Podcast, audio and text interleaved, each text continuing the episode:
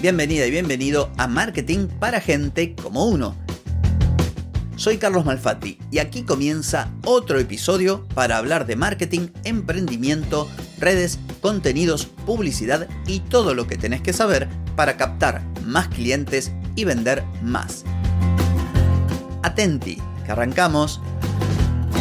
Hoy es viernes 16 de febrero de 2024, es el episodio 1440 y vengo a responder a oyentes sobre marketing para audiencia latina en Estados Unidos y estrategias para librerías. Pero antes, como siempre, te hago la pregunta de rigor. ¿Querés captar más clientes y vender más? Ingresa ahora mismo a carlosmalfati.com y pedí asesoramiento. Analizo tu caso, te ofrezco un servicio a tu medida y te ayudo a obtener los resultados que buscas. Deja de perder tiempo, dinero y energía en acciones que no dan resultado y comienza a vender con estrategias, metodologías, contenidos y publicidad. Pedí asesoramiento ahora mismo en un nuevo viernes de preguntas y de respuestas para oyentes. El primero es Daniel, que vive en California, Estados Unidos, y me dice, hola, soy Daniel, un, emprendedor, perdón, latino viviendo en California y estoy desarrollando una aplicación móvil centrada en la comunidad latina de aquí. Mi pregunta es sobre, la, sobre el contenido para el mercado estadounidense. ¿Cómo puedo asegurarme de que mi contenido sea relevante y atractivo tanto para los latinos nacidos en Estados Unidos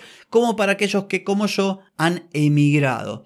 ¿Hay estrategias específicas de marketing digital o cultural que deba considerar para abordar eficazmente a este público diverso? Bueno, la clave de todo, querido Daniel, es saber cómo es tu público, qué hace, qué piensa, qué consume, a qué personas sigue, cuáles son sus aspiraciones, cuáles son sus problemas, qué soluciones busca. Comprender al público es fundamental. Y aquí podríamos decir que vos tenés un gran público objetivo, que lo estás mencionando aquí en tu pregunta, que sería justamente el, o el potencial cliente latino que vive en California. Bueno, ¿qué me decís? Sí, que vive en California. Pero luego podrías hacer una división, una primera división, porque hay más, y por un lado poner quienes están nacidos y criados y quienes han emigrado a Estados Unidos y a partir de ahí comenzar a trabajar esos pequeños matices culturales que los hay. Yo te voy a comentar muy brevemente mi experiencia. Yo estuve viviendo en, en el año 1993 y en el año 1995 en Miami. Y lógicamente esto que vos planteas existe. No era lo mismo el,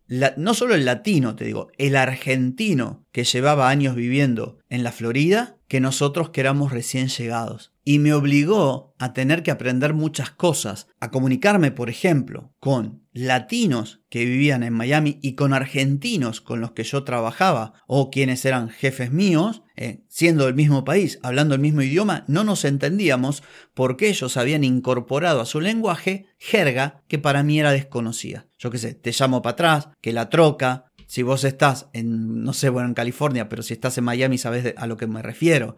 Hay un montón de palabras que si vos no vivís ahí, no sabes ni qué es.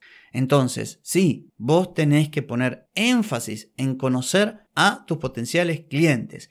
Y vos que me estás escuchando, aunque no tengas el mismo caso de Daniel, se aplica lo mismo. Por eso es importante la pregunta de Daniel y quiero hacer mucho énfasis en mi respuesta. Toda vez que vos vayas a ofrecer un producto o un servicio a un público determinado, lo tenés que conocer como si fuera tu mejor amigo. En este caso, Daniel tiene un público objetivo que son latinos viviendo en California. Hago una división entre ellos los que ya están nacidos y criados y los recién llegados o los que fueron emigrando de otros países. Pero eso no termina ahí. Tenés hombres, tenés mujeres, tenés más jóvenes, tenés eh, gente que quizás tiene un poder adquisitivo mayor, menor. Aquí Daniel no me aclara muy bien de qué va su aplicación y, su emprendimiento, pero esto eh, es aplicable a Daniel como al caso de cualquier persona que quiera vender algo en un mercado determinado. Tenés que conocer con sumo detalle a las personas a quien vas a dirigir tu comunicación y para quienes vas a diseñar y ofrecer las soluciones. Así que bueno, espero Daniel que esta respuesta haya sido de valor para vos y para vos que me estás escuchando también.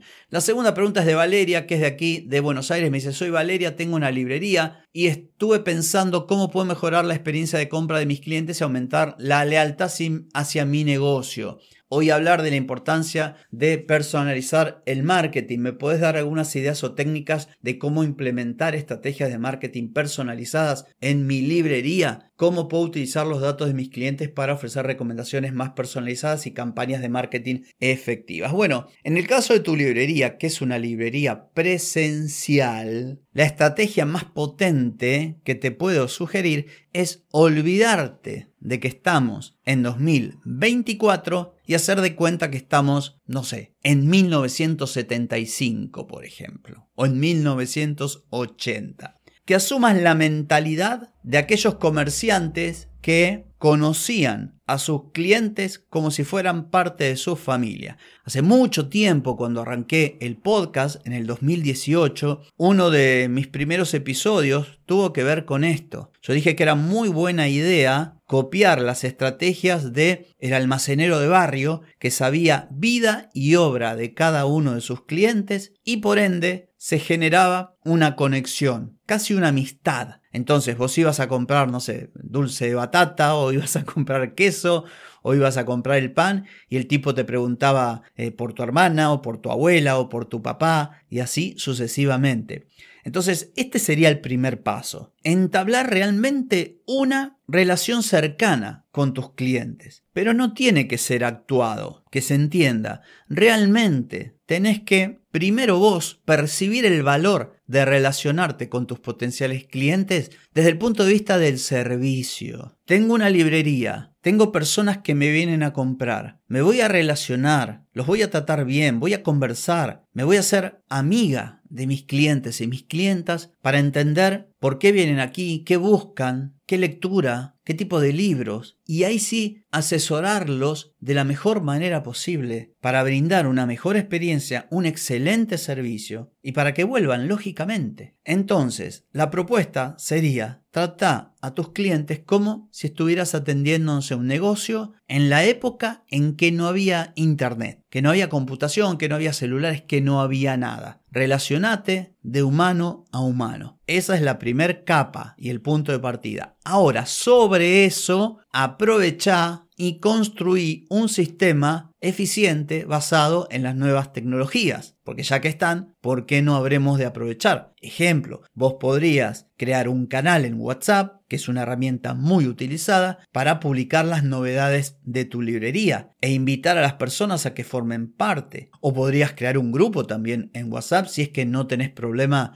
en hablar con las personas y que se comuniquen entre ellas. Podrías habilitar cada tanto tiempo reuniones presenciales en tu librería para hacer como una especie de club de lectura para juntarse, para conversar. Podrías invitar autores de libros o gente que enseñe, por ejemplo, a escribir. Hay mil cosas que se pueden hacer y en todo esto que armes, el punto central tiene que ser la relación entre personas. Luego, como dije, le podés sumar una capa tecnológica, una lista de correos, que utilizas WhatsApp, que una automatización por, por MailChimp. Eso lo ves después. Eso no es lo más importante. Aquí lo más importante primero es conectar humanamente con tus clientes, pero no falsamente, de verdad, de corazón, diciendo, a ver, esta gente le encanta leer, a mí me encanta la librería, por eso la tengo, entonces voy a hacer lo posible y lo imposible para conocer a mis clientes y, y darle un valor que no lo encuentren en ningún lado. Esa sería la propuesta que te hago Valeria y que espero realmente que te sea de utilidad. Por lo pronto no tengo más que decir por hoy y tampoco por mañana porque resulta que es sábado. Así que desenchúfate, descansa,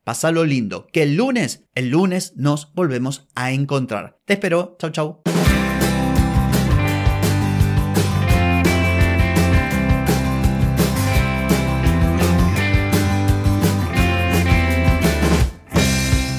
Y amigos, todo lo bueno llega a su fin y este episodio no es la excepción. ¿Te gustó? Déjame 5 estrellitas en Spotify. ¿Querés mejorar tu marketing para vender más? Escribime ahora mismo a clientes.